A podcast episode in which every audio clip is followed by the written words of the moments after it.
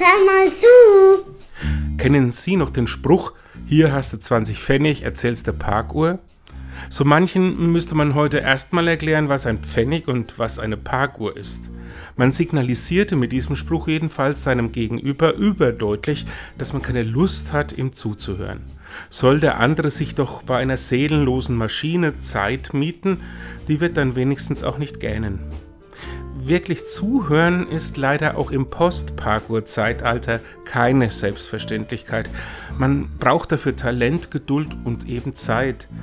Wer aber bereit ist, ganz Ohr zu sein für sein Gegenüber, der kann ihm helfen, sein Leben zu ordnen, ein Licht am Ende des Tunnels zu sehen, einen Weg aus der Krise zu finden.